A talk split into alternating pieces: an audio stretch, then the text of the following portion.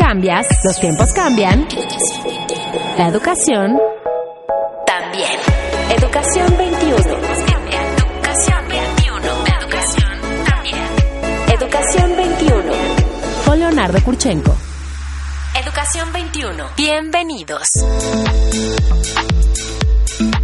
Señoras y señores, bienvenidos, muy buenos días. ¿Cómo están ustedes en esta mañana de sábado? Gracias por acompañarnos. Esto es Educación 21, este foro, este espacio, esta mesa de debate, de diálogo, eh, de reflexión sobre lo que pasa en materia educativa en México y en el mundo. Gracias por acompañarnos. Un gusto enorme que nos reciba en, en las mañanas de los fines de semana para hablar de educación. Nada más noble, me parece, que hablar de educación. Eh, eh, por esta mesa, ya vamos por el octavo año, vamos para cumplir ocho años con el programa, han pasado muchos innovadores en materia educativa. Ha pasado pedagogos, filósofos, analistas, tecnólogos, por supuesto muchos docentes, muchos directivos, muchos investigadores, algunos políticos, algunos de los eh, servidores o, o funcionarios públicos dedicados a la educación también, etcétera.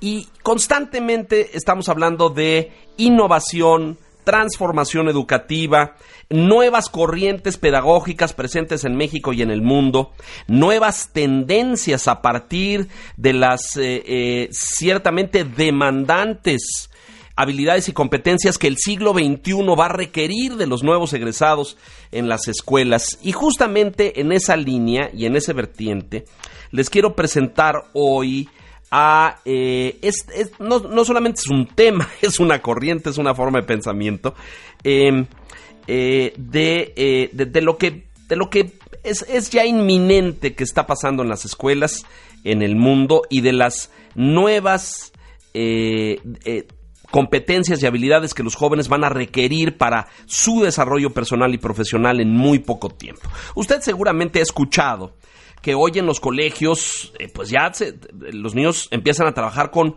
con robótica y empiezan a trabajar con pequeños robots y les establecen funciones y los programan. Eh, han empezado a trabajar con drones, por ejemplo en este evento muy grande de Guadalajara, que es en los veranos, el Campus Party, hay una competencia de niños de secundaria, de prepa, es por categorías, donde manejan drones en pistas y en movimientos para probar la pericia y que un dron baje, levante una pieza, una carga de algo, lo lleve a otro punto, etcétera. Y como esas, pues hay competencias de robótica, de habilidades, eh, robots que puedan hacer cosas, desempeñar funciones, moverse en un espacio, eh, realizar tareas específicas. Eh, y todo esto está inscrito en una nueva corriente que tiene que ver con la robótica y con la inteligencia artificial. La UNESCO a nivel internacional, la OSD, la OCDE en París, y otros organismos que están todo el tiempo midiendo y evaluando eh, cómo se está moviendo la educación en el mundo, hablan de la casi obligatoria necesidad de que todos los colegios y todas las escuelas empiecen a preparar a sus hijos a trabajar eh, con máquinas, con aparatos, con robots, con inteligencia artificial. Es una realidad que en muy pocos años nuestros hijos, sus hijos, van a convivir y a realizar funciones de trabajo, de trabajo colaborativo, de equipos de trabajo con máquinas, con equipos, con robots. Yo les he comentado aquí cómo en, en, en, un viaje a Japón el año pasado pude constatar una cosa que uno puede consultar en internet, que es recepcionistas de un hotel en Tokio, que son autómatas, son robots, que hacen funciones muy básicas como hacer tu check-in y reciben tu tarjeta, registran, te dan la llave de tu habitación y te dan tus instructivos. Yo lo vi, eso ya existe. No es una película, no es eh, un pasaje de ciencia ficción de una película futurista, esto es una realidad. Si revisamos industrias en el mundo, la automotriz a lo mejor de forma muy señalada, donde la automatización de las líneas de producción está, me parece que no sé si al 100% o al 90 y tantos, donde prácticamente no intervienen obreros humanos, son brazos mecánicos y robots que ensamblan unidades de producción y líneas de producción muy extendidas.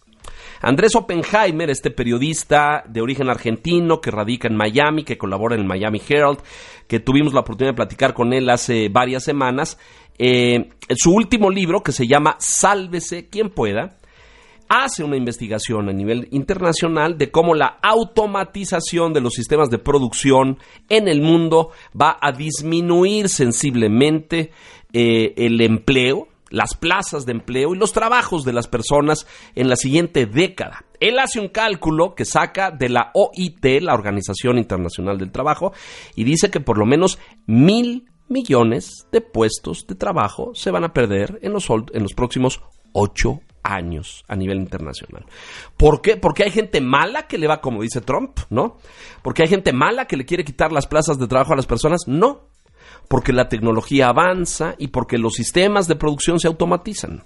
Entonces hoy los coches los arman robots, pero luego en muy poco tiempo los laboratorios médicos van a tener robots haciendo medicinas y empaquetándolas y los eh, las eh, empresas que producen alimentos y eh, productos de consumo van a tener robots haciendo comida y cereales y cosas y empaquetándolos. Acabo de ver el pasado fin de semana eh, en el evento de la Cámara eh, de la Industria eh, Textil y del Vestido la nueva generación de máquinas para hacer ropa.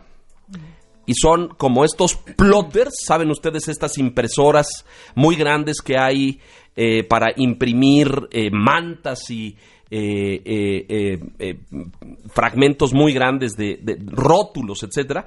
Es como un plotter, nada más que tú vas imprimiendo tu, tu tela, tu textil, y luego la máquina lo corta y lo cose. Y a ti te da la camisa, el saco, el pantalón terminado a un 95%. Todo de forma automática. Esto existe en China, en Japón, en Singapur. No estamos hablando de cosas que van a pasar en el futuro, son cosas que ya suceden. ¿Por qué les hablo de todo esto y por qué les tiro toda esta introducción muy larga? Porque están aquí los directivos de una... Em, no quiero, esto no es una fábrica, esto es una, esto es una iniciativa eh, de tecnología educativa. ¿Lo dije bien? Sí, sí, sí. ¿Te suena? sí. Vamos a registrar la frase para que ahora que la pongas en tu mercadotecnia me pases regalías. Alejandro Suárez, que es director general de Creativa Kids. Alejandra Ruiz, directora de Mercadotecnia y Ventas en Creativa Kids. Alejandra, bienvenida, muchas gracias. También te acá, comercial, ah, mira, nada más. Te, di un nombramiento. Alejandra y Alejandro, bienvenidos los dos, gracias. Muchas gracias, bienvenido. Yo me tiré todo este rollo porque estoy convencido de que las nuevas generaciones van a trabajar con esto. Y lo digo no porque yo sea un visionario del futuro, sino porque veo muchos signos y muchas escuelas que hoy están incorporando en el mundo coding, ¿no? Que empiezan a trabajar con programación desde muy temprano, desde primero de primaria, ahora me dirán ustedes. Vi casos en Alemania que empiezan a hacer programación desde el maternal, que le empiezan a, enseñar a los niños cómo programar una cosa muy simple y muy sencilla. Eh, ¿Qué es Creativa Kids, Alex, por favor? Bueno, Creativa Kids nos dedicamos a, nosotros decimos a divertir y educar a los niños en las tecnologías y habilidades necesarias para triunfar en el mañana. Ok. Eh, creemos que el mañana va a ser diferente totalmente. Hace tan solo 11 años se estaba presentando el iPhone y hoy es imposible pensar la vida sin el iPhone. Es correcto, sí. Eh, hoy vemos ya cohetes espaciales que pueden despegar y aterrizar ellos solos. Que regresan. Que sí. Eh, y pues una cosa que nosotros nos preguntamos en Creativa Kids es cómo vamos a preparar a nuestros hijos, a nuestros alumnos, eh, a nuestro país para un futuro donde más del 50% de los trabajos aún no se inventan. ¿Cómo los vamos a preparar para eh, pensar, eh, cómo das una clase para pensar en cómo colonizar Marte? ¿Cómo das una clase para pensar en cómo manejar esos robots que tú dijiste en Japón? ¿Cómo hacerlos más eficientes? hoy en día, pues creemos que la educación tiene que evolucionar eh, y eh, esta base eh, se, fundamenta en tres pilares. Uno es en divertir al niño. para los niños, para que desarrollen el gusto, pues hay que divertirlos. En concientizar a los papás para que ellos se den cuenta de la importancia de este cambio y en ayudar a los docentes, porque estos docentes se enfrentan a una nueva generación en donde a veces los totalmente nuevo, son, son, son un nuevo reto. ¿no? Oye, además que esto es nuevo, es decir, eh, un experto, ahora nos dirás todo lo que hace Creativa Kids, pero un experto en robótica, yo creo que está en la universidad apenas. Es decir, tú sales al campo de trabajo y dices, a ver, quiero contratar a un experto en robótica. Pues todavía ni salen, ¿no? Están en proceso de formación. ¿no? Correcto, y más allá, más allá de eso, o sea, eh, en la educación que no- la generación de los eh, baby boomers o la generación X, que, Sí. que es la mía, los que tenemos cerca de entre 40 y 50 años, pues nosotros asistimos a la escuela a aprender conocimientos de memoria. Sí. Nuestros niños no necesitan eso. Con la inteligencia artificial esto va a desaparecer. Ellos necesitan aprender a pensar, necesitan aprender a ser creativos, necesitan aprender a resolver problemas en claro. equipo, eh, a no darse por vencidos, a, a ser más capaces, a tener eh, heurística ese momento de la invención, ese momento del ingenio, eh, a tener perspectiva, a adelantarse al futuro. Eh, esto es lo que defendemos en Creativa Kids y bueno, eh, mucho lo hacemos a través de que aprendan coding, a que aprendan a programar, que aprendan robótica. Explícale al auditorio qué es coding. Coding es... eh, Es bueno, el lenguaje de código. Es el ¿no? lenguaje de las computadoras. Sí. Eh, nosotros hablamos un lenguaje y yo cuando era niño me enseñaban inglés.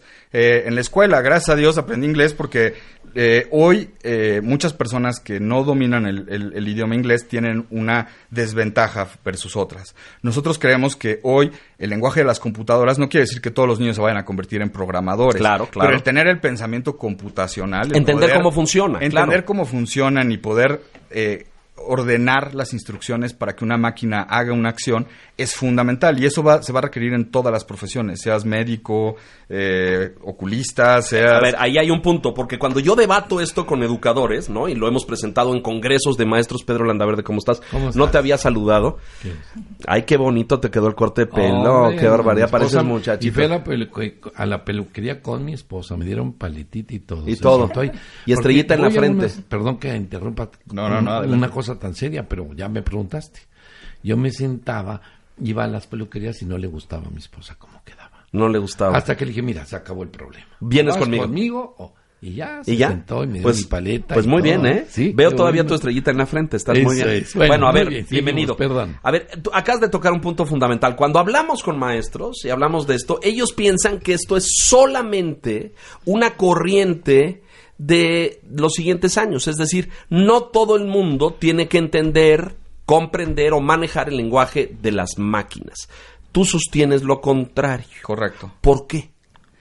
Bueno, porque independientemente de saber el, el lenguaje de las máquinas, el pensamiento computacional te, eh, es algo que todos aprendimos de una o de otra manera. Es poder crear un proceso, es poder tener la capacidad de ordenar las ideas para que de manera repetitiva una máquina lo reproduzca. Eh, las eh, Hoy en día, en desarrollo de software, eh, por ejemplo, para poner un ejemplo, en desarrollo de software, la mayor cantidad de problemas que se generan, o sea, cuando vemos que se cae el sistema o que algo ocurre, es porque ese proceso alguien no lo diseñó bien. Eh, o se atoró, alguien falló, se le o algo, eh, o no contempló una opción. Yo digo, yo he hecho un, un pro- programación muy básica. Soy un agente de edad.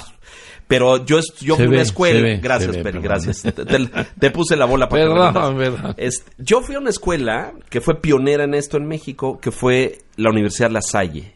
Y estudié ahí preparatoria. eh, eh, a principios de los ochentas, finales de los setentas. Y es la primera preparatoria en México que te da programación como materia curricular. Claro, la programación de aquel entonces era de tarjetas perforadas, ¿no?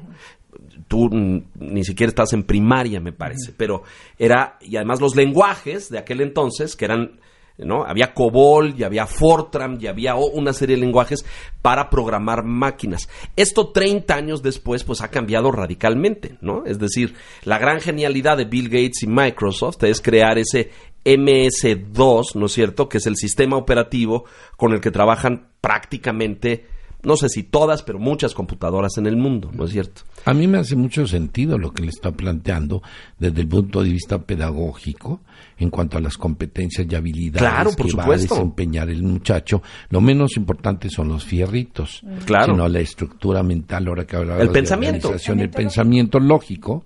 Yo tengo un hijo que como me hizo reír ayer, que dijo, todos deberían de estudiar ingeniería. Dice. Él está emocionado ahora estudiando un diplomado en filosofía. Y es Entonces, ingeniero de origen, ¿no ingeniero industrial. Y entonces lo asocia y yo cuando me empezó a platicar dije, qué interesante lo que me está diciendo. Porque es esto, es una forma de pensamiento. De lo que él está diciendo, desde el punto de vista pedagógico, tiene toda la lógica y todo el sentido. A ver, vamos, vamos a ir tratando. Dime, Creativa Kids es una empresa mexicana. Creativa Kids es una empresa 100% mexicana. 100% mexicana. 100% mexicana. Todo este desarrollo tecnológico que veo, te- tenemos sobre la mesa, aquí habían estado ya hace un año. Y cuando hablamos de todas estas cosas, hoy es, y, y los volvemos a invitar, porque van a tener un evento del que vamos a hablar en, en un momento más. Correcto.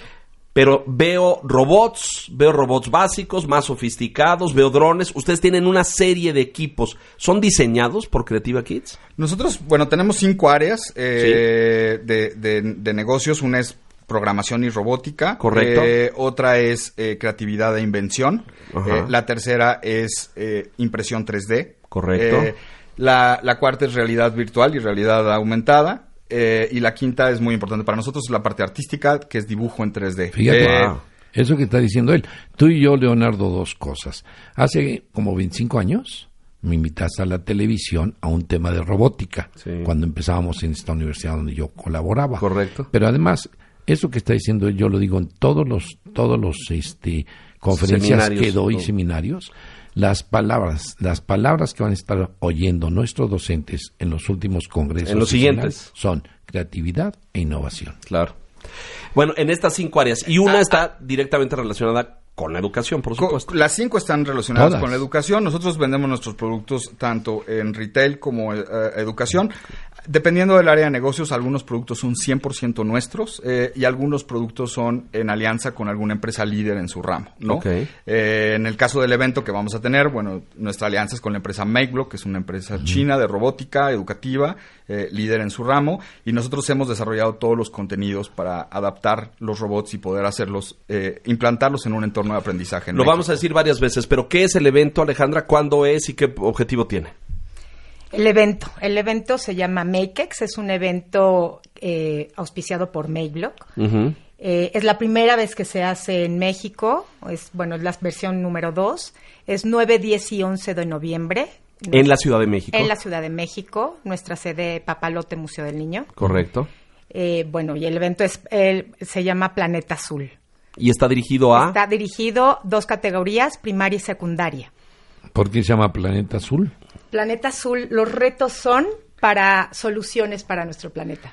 Correcto, lo que, lo que se busca en, eh, es que los niños de una manera eh, hagan una abstracción a solucionar problemas reales. Eh, o sea, que le busquen a la robótica o al coding eh, el, el solucionar un problema real de su entorno. Entonces nosotros en es, bueno, en conjunto con Meglo, lo que se creó para este torneo son 11 retos que los niños tienen que resolver. Dependiendo de si es primaria o secundaria, tienen que resolver cuatro retos o seis retos. eh, y algunos retos son de manera simulada apagar una planta termonuclear. eh, regresar un árbol al desierto, plantar un árbol en el desierto, identificar dónde hay agua contaminada. eh, eh, eh, con un robot en un escenario de 2 por 2 metros, ellos tienen que resolver varios de estos retos en un, en un 5 minutos.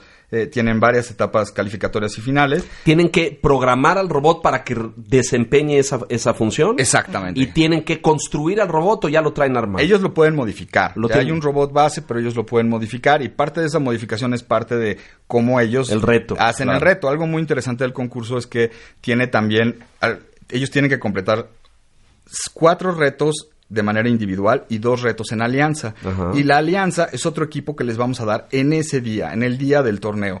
Eh, y se los vamos a ir cambiando. eh, de manera que esto los obliga también a desarrollar, por ejemplo, la competencia de trabajo en equipo. Claro, lo que claro. decir, es Eh, individual y colaborativo. Correcto. Porque O sea, ahora hay- dicen trabajo en equipo, como hay que tres, ya no. hay tres partes muy importantes del concurso. Una parte es, ellos tienen que exponer su proyecto, por qué modificaron su robot. Así tienen que demostrarle a un jurado de, eh, qué fue lo que ellos hicieron, también para validar que el niño, eh, pues, realmente domine ya Entonces el vas a valorar los dos campos, el individual y el...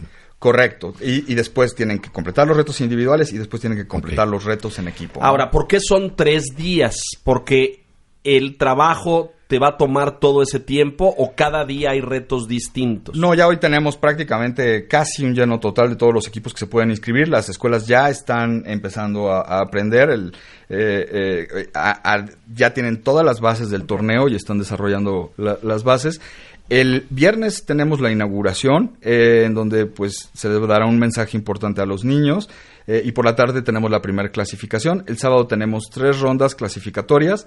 Y en paralelo vamos a hacer un foro de conferencias ahí mismo en el Papalote, eh, enfocado en docentes y en papás. Esto Eh, está enfocado para escuelas públicas y escuelas privadas. Está abierto para todo, para todo público. Cualquier persona se puede inscribir, escuelas públicas y escuelas privadas. Eh, inclusive tenemos algunos aliados que ellos mismos eh, hemos desarrollado una red importante de aliados. Cuando dices se puede inscribir, ¿hay un costo? O, o Sí, hay. ¿Cuál hay- es el costo? ah, Hay un costo de la inscripción del, del torneo eh, y también se tiene que, que comprar un kit para, para competir. Para trabajar, ajá. Eh, pero tenemos una serie de aliados que eh, han invitado escuelas públicas de manera totalmente gratuita. Patrocinadas, claro. Patrocinadas. Bueno. Y bueno, vamos a tener de todos, de, eh, de varios estados de la República, eh, de, de escuelas públicas y privadas. Alex, ¿cuánta gente calculan ustedes que esté ahí?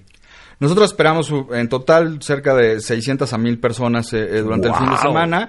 Eh, vamos a tener, el, el torneo está limitado a 80 equipos máximo de, de participación. Y, Y cada eh, equipo está integrado por cuatro, eh, seis. Dos niños y dos docentes. Déjanos hacer una pausa rápidamente y regresamos. Esto va a ser el 9 de noviembre, 9, 10 y 11, dijiste tú. 9, 10 y Papalote 11 de Museo del noviembre. En el Papalote Museo del Niño. Parece que ya las inscripciones están un poco este, punto de agotarse. a punto, pero ahora les decimos dónde y cómo. Mensajes, volvemos. Escucha el podcast de Educación 21. wradio.com.mx. Educación 21 vive en línea. Podcast. wradio.com.mx. Educación 21 con Leonardo Kurchenko. Regresamos. Yo ya lo vi en muchas escuelas. Bueno, estamos de regreso con Alejandro Suárez, Suárez y Alejandra Ruiz de Creativa Kids eh, con este evento. Vamos a repetirlo si usted se eh, sintoniza desde ahora. Esto es el 9, 10 y 11 de noviembre en el Museo Papalote, Museo del Niño. ¿Dónde y cómo se inscriben, Ale? Se pueden inscribir en línea en nuestra página. eh, nosotros ahí tenemos ya toda la, el- la- en la página web de MakeX. Pueden encontrar toda la información que necesitan, inscripción, kit. Eh, Requisitos de edades, por ejemplo. ¿Hay rangos? ¿Hay Sí. grados? Hay, hay, sí, es, ¿O es hay dos- multiedad, por hay- ejemplo? Digamos, tenemos tres tipos de personas que van a asistir. Una son equipos de, de escuelas primarias, eh, niños de entre 6 y 13 años. Correcto. Y ni- niños de escuelas secundarias, eh, en donde eh, la, la categoría secundaria y es niños de 12 a 15 años. Y el tercero es público en general. Hay muchas personas que para entrar al evento sí se requiere un boleto especial, no nada más de entrar al papalote. Y bueno, hay muchas personas que por, la, por el ciclo de conferencias que estamos poniendo el sábado y por conocer el evento, pues están muy interesadas en, en poder asistir, ¿no? Entonces también están a la venta boletos para, para que personas asistan Claro. al, ¿Qué al evento. esperan ustedes después de que una persona participe en esto? Que cómo se haga, con qué habilidades, con qué competencias, qué, cuál es el resultado, porque me imagino que esto tiene además un fin de, de formación pedagógica. Sí, claro, hay, hay dos, uno pedagógico y uno del, del emotivo que queremos hacer. El, el pedagógico, pues los niños desarrollan muchas competencias con coding y con robótica, ¿no? Como platicábamos de pensamiento heurístico, que es ese momento de inventiva, ¿no? Eh, la prospectiva, poder anticipar el futuro, el pensamiento computacional, el, el desarrollo del pensamiento lógico matemático. Hay muchas, muchas, el trabajo en equipo, muchas competencias que desarrollan los niños al aprender o al desarrollar este tipo de competencias. Eh, la, la tolerancia a la frustración, el... el, Sí, el no te sale a la primera. El, el- el show and tell que dicen los americanos en la educación maker, ¿no? Que es tú párate y expon tu proyecto, el poder tener la capacidad de transmitir tu proyecto. Todas estas habilidades en el área pedagógica pues se desarrollan a través de, de- de participaciones en este tipo de eventos, ¿no? Eh, por otro lado, hay un lado emotivo, que es nosotros, nuestra, nuestra visión como empresa es formar nuevos héroes para una nueva época. Nosotros queremos ver a los héroes mexicanos como, eh, como inventores, como creadores, pasar de, de consumidores a creadores de tecnología. Entonces, hemos puesto premios espectaculares, eh, creemos, para esto. Cuéntanos. El, el premio más importante es para los equipos ganadores de cada categoría. Nos, vam- nos los vamos a llevar a la final en Shenzhen, en China, tres semanas, ¡Guau! cuatro semanas después. eh, con todos los gastos pagados. Bueno, dos boletos de avión para cada equipo y los viáticos para eh, hasta cuatro personas. ¿Tres Eh, semanas? eh, no, no. Tres semanas Después después. de- posteriores después cuatro semanas. ¿Y el, el, viaje es de diciembre. cuatro días? el viaje es de cuatro días. El concurso, la final es en Shenzhen, China. Más de 20 países llevan representantes. Imagínate el Eh, México. hombre, Te vas. cualquier- Oye, ¿y cómo está México hoy en relación a esto? Porque al participar en esos torneos o en esos eventos internacionales, México, ¿cómo estamos? La verdad es que México eh, está, eh, la robótica nos ha creado, no- nos ha despertado como nuevos ánimos. Eh, constantemente se escucha que Equipos mexicanos equipos ganan, mexicanos ya sea de educación básica, media o superior, ganan diferentes concursos y pues la verdad creemos que eso es súper importante. Eh, hoy, hoy ya, hoy ya hay áreas de laborales, por ejemplo, un desarrollador de software tiene ventajas hoy en día muy grandes versus otras profesiones de lo que puede aspirar a, a- a sueldos, a, a oportunidades laborales. No hay una escasez tremenda de desarrolladores eh, técnicos y como comentabas de, de- de Andrés Oppenheimer y, y- y su libro, ya en desarrollo de software es una realidad la escasez laboral. Cuando por otro lado sí se están perdiendo plazas de trabajo en muchas industrias, ¿no? Así Que, es. que todos los días hablamos, en- eh, vemos que centros comerciales cierran, ¿no? Porque la gente ya compra online y ya no va tanto Eh, eso es al una centro comercial en Estados claro, Unidos. es. este, entonces, ya hay áreas muy tangibles en donde esto se ve que es real. eh, y esto se ve que el futuro en 20 años, si, si tenemos esa perspectiva y cerramos los ojos y pensamos en ese, en ese futuro, cómo, cómo se ve para un país como México, eh, pues se ve complicado, ¿no? Entonces, el que robótica sea un éxito eh, es sumamente importante. En este yo programa creo que de el- ustedes hay alguna parte, perdón, eh, eh, que, que replantee. eh, yo tengo un documento que se llama Tecnología versus Humanismo, ¿no? buscando el equilibrio. Ustedes que están atrás de todos estos proyectos también contemplan el balancear, que, que no sea tanta tecnología, tanta robótica y la parte humana, ¿dónde la contemplan o no contemplan eso? No, bueno, la parte humana se desarrolla en todo momento. eh, eh, hoy eh, nosotros somos fieles def- eh, defensores de la educación maker. De la educación eh, maker eh, tiene mucho que ver con el hacer, que el conocimiento, Construir, el construir, exacto. Que el tiene mucho que ver con dos, muchas cosas, pero dos vertientes es una que el conocimiento emane de los propios niños, eh, o sea, que no se los demos nosotros, sino que el- la colectiva del grupo, eh, el, el trabajar en equipo, el desarrollar este tipo de habilidades en grupo, haga que, que ellos mismos sean los que propongan las soluciones. Los niños tienen una ventaja versus los adultos, que ellos aún no se han puesto barreras o límites, eh, creencias limitantes. Entonces, los niños tienen esta capacidad de inventar cosas que nosotros no.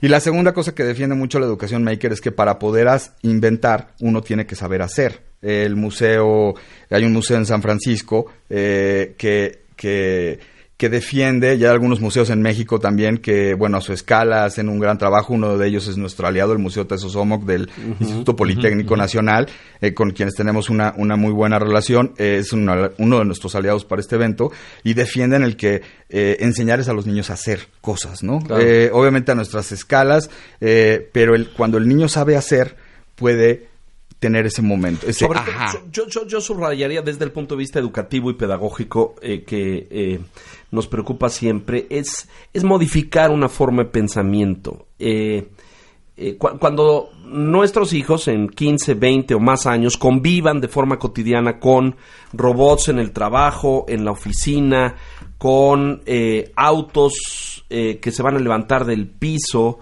eh, lo, lo que, lo que pienso es, yo quiero que mi hijo sea de los que los diseñan, los construyen y los programan. No, se los digo mucho a los papás en conferencias, no de los que con una franela los están limpiando o que solamente los consumen. Tú y yo tenemos un Dispositivo. dispositivo móvil, pero si nos dicen, a ver, prográmalo o pone funciones o activa aplicaciones. No. Yo soy muy limitado en este, en este tema. Tu hijo, que es una generación adelante, lo puede desarmar, armar y volver a armar. Bueno, hoy en las escuelas se está trabajando mucho en aplicaciones, en conocer cada una Claro. y ver los alcances. Y no se la acaban, ¿eh? De todas las aplicaciones que han surgido. Bueno, pero el punto es ese, es decir, si tú formas a, a una nueva generación con habilidades y competencias capaces de el lenguaje de código, esto de coding, programar los equipos, las máquinas, los robots, los aparatos, las computadoras, decirles qué hacer y para qué sirven, y asignarles funciones, eh, inventar nuevas cosas, desarrollar la creatividad. Todas estas partes, ahorita que preguntaba sobre el humanismo, porque lo habías contestado antes, Alejandro, pero es, fíjate nada más, ¿qué más humano que trabajo en equipo? ¿Qué más humano que el desarrollo de la creatividad y la inventiva? ¿No es cierto? A ver, ok, ya tengo un teléfono que hace esto. Ayer me bajaron una aplicación que mide, ¿no? Y yo no, sabía ni que existía. Pero te paras en un lugar y picas la aplicación, te mide la superficie, el espacio, el volumen. Estuve en Cancún este fin de semana en una conferencia y teníamos un debate de si los migrantes cubanos que salen en lanchas y en llantas y en eso es más fácil llegar a Cancún o llegar a Miami. Bueno, el aparatito les va a decir. Bueno, pusieron la aplicación esta vez, se llama Medición y nos dijo 200 millas entre La Habana y Miami y 240 entre La Habana y Cancún. ¿Por qué se van a, Miami? Pues no, solamente porque es Estados Unidos, sino además porque es más cerca. Leo, todo eso me encanta. Hoy en la, en la mesa, en el debate de discusión, en las, voy a hablar por en las escuelas, ¿sí? Sí, eh, eh, la FIMPES y, la... La NUYES y todas esas todas están cuestionando, acaba de ser la, convención de FIMPES, donde la discusión precisamente fue esa. ¿Qué vamos a hacer con tanta invasión de tecnología y dónde estamos dejando la otra parte? Eso responde a lo que ustedes están diciendo. Por eso es que bueno que nos están oyendo los docentes, para que no se queden con esa, con ese miedo y con Pero ese yo temor. yo iría más allá. Qué bueno. Están ustedes tocando ese aspecto que te vuelve Pero iría más allá, porque yo sí veo a educadores conservadores con esta cosa. Ah, sí, claro. Ay, se nos mete la tecnología. No, no, no, yo no. Hay, hay, que abrazar la tecnología. A ver, Leo, pero. O sea, yo quiero que un niño de primero de primaria entienda cómo funcionan estas cosas, no, no solamente para hacerlas, desarrollarlas, mejorarlas, inventarlas, sino para que luego, como dijiste tú, Ale, al principio, no seas un mero consumidor en la cadena. O Nada más las voy a comprar. O seas un personaje que está totalmente fuera de contexto. Y que, no entiende nada. Anormal en, Exacto. en el sentido, ¿no? Digo, en, parte por eso el sábado em, estamos creando un panel de conferencias. Eh, el día 10 de noviembre. El día 10, digo, es abierto al público. Eh, con temas muy, que consideramos muy, muy relevantes. Eh, por ejemplo temas como la educación maker. Eh, tenemos temas como el rol de las niñas, el estereotipo que tenemos hacia De que esto es masculino. De que esto es masculino. Sorpresa, las niñas programan esto diez veces mejor. Claro. Correcto. Temas eh, de cómo ayudar a los docentes. ¿Qué pasa con ese? ¿Cómo, los formamos? Los ¿Cómo pasan de, pues, a facilitadores realmente? ¿no? ya, ya ellos no, no, no facilitan más el, el aprendizaje que, que, la enseñanza. Claro. Eh, tenemos temas como el rol de las escuelas, cómo, cómo la escuela participa, tenemos temas como el espacio, cuál es el salón de clases, cómo debe ser el salón de clases, tenemos temas como el papá, dirigidos al papá, cómo, cómo hacer que el papá eh, le entienda, entienda eh, y, participe. Hace rato comentábamos de, de sería increíble tener equipos de papá e hijo. ¿Por qué no? no? O sería fantástico. Sí, o sea. Sí, porque ahorita están haciendo ustedes docente alumno. Los papás juegan fútbol con sus hijos. Sí, yo sí. Un equipo En y, y, armo Legos con mis hijos y dibujo. Hago cosas con mis hijos. Pero un equipo con papás? Me encantará hacer esto. ¿Tiene un equipo? Tenemos un equipo, se inscribieron en línea. ¿De papás? papá con, su, hijo? Ah, híjole, los quiero ir a ver. Voy a estar ahí. Vamos, vamos, ¿no? Hay, que, ir. el 9 de noviembre. A ver, este, inscripciones casi llenas para participar como concursante. Como concursante, Pero como pocos lugares. eh, eh, eh, sí, toda la información la encuentran en nuestro sitio www.creativakids.com. en, en la parte de en medio de, de la página central dice MakeX participar y ahí vienen todas las bases, la liga a, todos los, el documento de los premios, el documento de, la, de las reglas, el documento todo. Vamos a tener un jurado externo, no no dependiente de nosotros, un panel de, tres jueces independientes. Eh, estamos estamos tratando de cuidar al máximo que aunque sea una primera versión del evento, sea una grata Esta es la primera vez que, se organiza este evento en México. Yo quiero hacer una pregunta. Este, sin decir nombres ni mucho menos, nada más para ver los alcances y el impacto social. Hoy en día hay muchas empresas eh, compitiendo en México en esto, con ustedes. ¿O son eh, ahí van adelante. Hay, hay muchas empresas. Nosotros hemos Ya. sumado a más de 15 aliados a este evento. Empresas ya que llevan muchísimos años en estas eh, y que la verdad admiramos mucho. Empresas como Robotics, como Hacedores. Eh, em- eh, tenemos Epic Queen que usa, lleva el, el rol de las niñas. Tenemos eh, al, al- el área de difusión del, del, del IPN.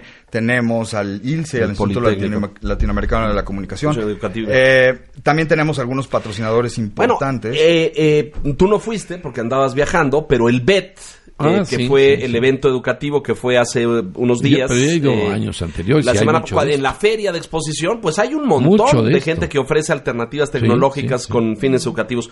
¿Cuántas escuelas sale en México? Ustedes que han peinado mucho el territorio y que han visto el mapa de las escuelas.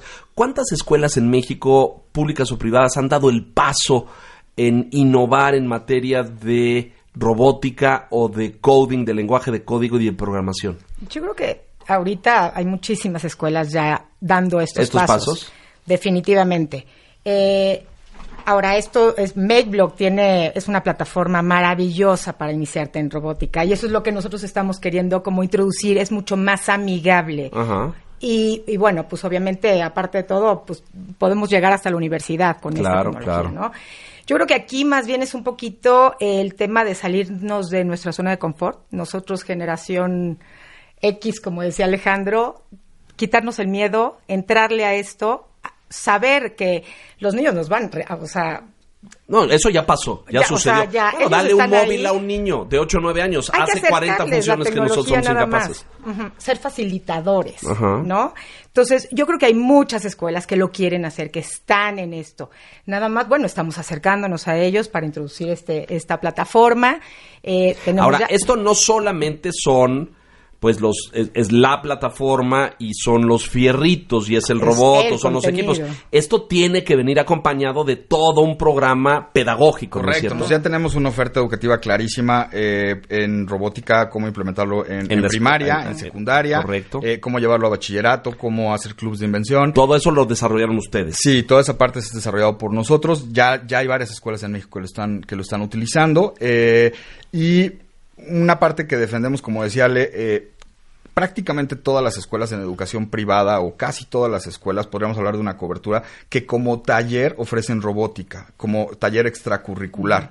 Lo que nosotros defendemos y con la, eh, la parte de autonomía curricular que nueva que entra en función a partir de este año, se abre la oportunidad de crear clubes de autonomía curricular en donde coding se convierta, coding robótica se convierta en una materia base eh, de las escuelas. Ahí se los dices a tus amigos de la. CEPA a ver si Y, te hacen ¿Cómo caso. y- no? y en países sí. como China, eh, coding hoy es materia Curricular. curricular, forzosa a Desde nivel primaria. primaria. Mm. Eh, ellos están preparando una generación de, Entera. eh, de niños que tengan más, que se les sea más fácil adoptar carreras de las denominadas STEAM, las Sí. que tienen base en ciencia, Ciencia, tecnología, ingeniería, y artes y matemáticas. Muy bien, este eh, esta alianza con China, China desarrolla todo esto, ¿no? Esta empresa MakeBlock en Sí. China desarrolla los robots, desarrolla todo esto. Correcto. Y ustedes en México han construido esta alianza, distribuyen esto en México y diseñan todos los programas educativos para Se escuelas mexicanas. Sí, por supuesto. Muy bien, felicidades. Porque Y se capacita. Pero esto es muy Eso es importante. Y, y toco el punto porque a veces pensamos o mucha gente en México dice, pues, pues nada más la importas, ¿no? La traes de otro lado y la y eso es falso. Hay es toda una visión integral, No, y se- por favor. como decíamos, se tropicaliza. Es decir, eh, tú tienes que ajustarlo aquí a eh, la forma de pensamiento de este país, de la cultura de este país, de los planes de estudio de este país. Es decir, no es nada más, pues trae el robotito de Italia o de Francia o de Alemania, que ha de haber docenas, no sé cuántos haya. Ahora los chinos y los japoneses van muy avanzados. Y todos los días ves en internet un robot que diseñaron para cuidar enfermos. Están, ¿eh? Ya. Sí, sí, sí. lo Claro, lo que pasa es que esto no ha salido al mercado, ¿no? Todavía no vas a, a Sears, No, acaba, está acaba de quebrar, esquina, por cierto, ¿eh? pero a otra, este, y compras un robot y te lo llevas a tu casa. Pero el servicio doméstico, en 10 años, van a ser robots. Eh, los cuidadores de enfermos van a ser robots. Ya está un cuidador de personas mayores. Eh, bueno, toda la- estoy citando un poco lo que dice Oppenheimer en el libro, pero dice, hoy ves abogados y contadores. Ah, ya lo leí. Ya lo ¿cómo leíste. no? Ya lo bueno, leí. uno ya, ya no vas a ir a un- va, va a haber plataformas donde tú entras, hay contratos machote, haces una serie de cosas, se automatizan los procesos. En mi industria, en los medios de comunicación, También las dijo, ¿eh? cámaras de televisión son robóticas hace aproximadamente una década. O los que buscan la información Eh, y están haciendo toda la Bueno, los, robótica. los buscadores ahí están, Ahí ahí están. ahí está Google, ahí están todos, eh, son buscadores de información y son una potencia impresionante. En los estudios de tele, hace una década, en un estudio de televisión en Estados Unidos, que detrás de una cámara no hay una persona. Bueno, Leonardo, ¿cuánto Se hemos hablado desde la cabina. de Sofía? A esta mujer robot, ¿no? Esta, Eh, exactamente. ¿Cuánto hemos hablado de ello? Y final, pero hay ahí, es muy interesante, por eso es bueno que lo tocas. Pero hacia allá va, porque este tema del desarrollo de la inteligencia artificial, que es algo, pues como cinco escalones arriba de la robótica, ¿no? La robótica es como el, el punto de partida, pero tú imagínate después que por, por eso juntar los buscadores con los robots, con el big data, con todas esas cosas que ya está en el mercado, te van a traer un- unos equipos que van a ser capaces de tomar decisiones. No, y lo que también están haciendo es generando una nueva forma de laboral, este...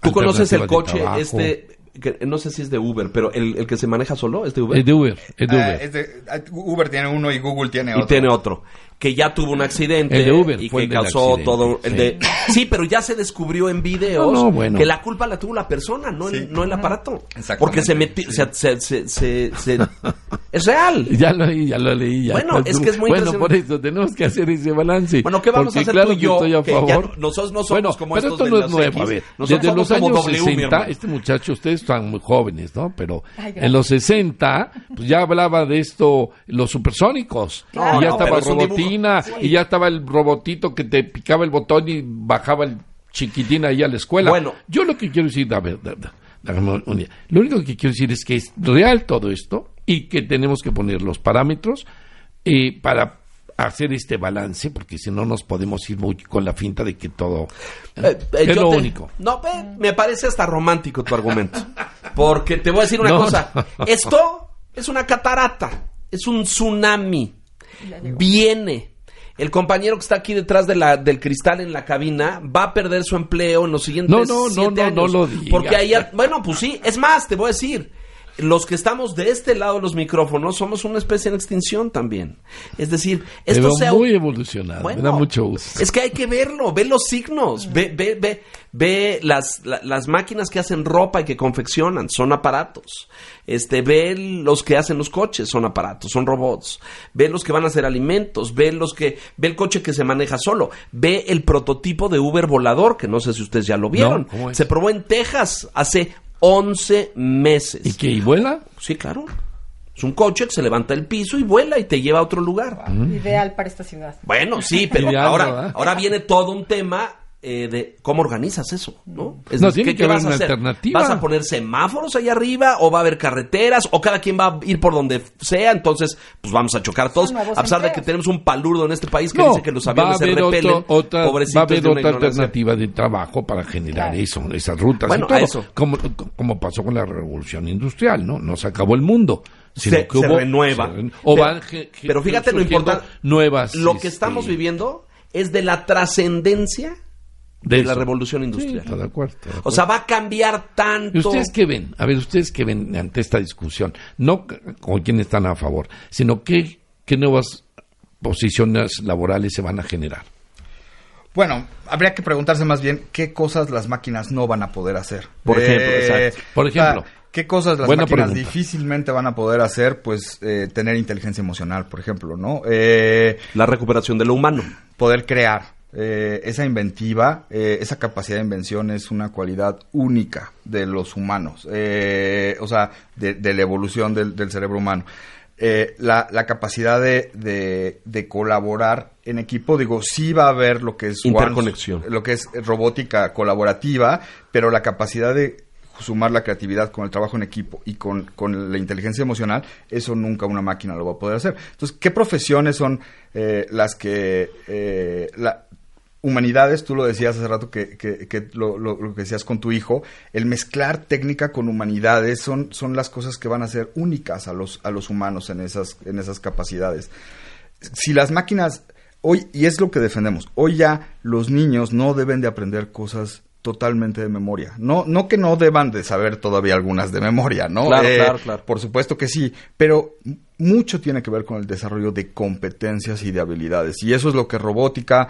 Eh, nosotros, eh, mucho lo que perseguimos, tenemos otro producto, por ejemplo, de, de con nuestra marca Creativa Kids, que es una pluma para dibujar en 3D y lo que perseguimos es que los niños puedan hacer y al hacer cosas fáciles y sencillas se enganchan. La vamos a ver. Bueno, se nos acaba el tiempo, nos tenemos que ir. Voy a repetir rápidamente esto. Eh, este evento tiene lugar en el Museo del Papalote 9, 10 y 11 de noviembre.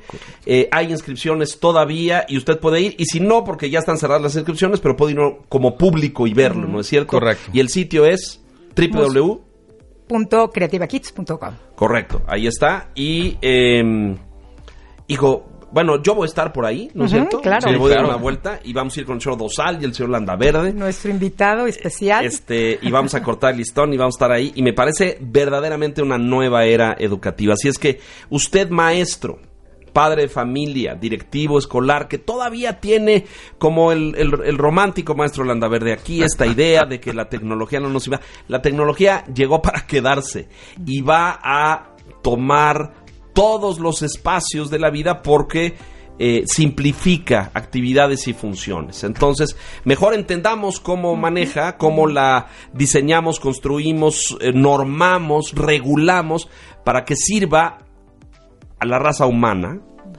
y no al revés. Nos vamos. Pedro de gracias. Gracias. Alejandro Suárez, director general de Creativa Kids, gracias. Alejandra Ruiz, directora comercial. Comercial de Creativa Kids, muchas gracias. Eh, mucho éxito en el evento. Muchísimas gracias. Bienvenidos. Gracias, por la invitación. gracias a usted por la gentileza de su atención. Soy Leonardo Kruchenko. Hasta la próxima.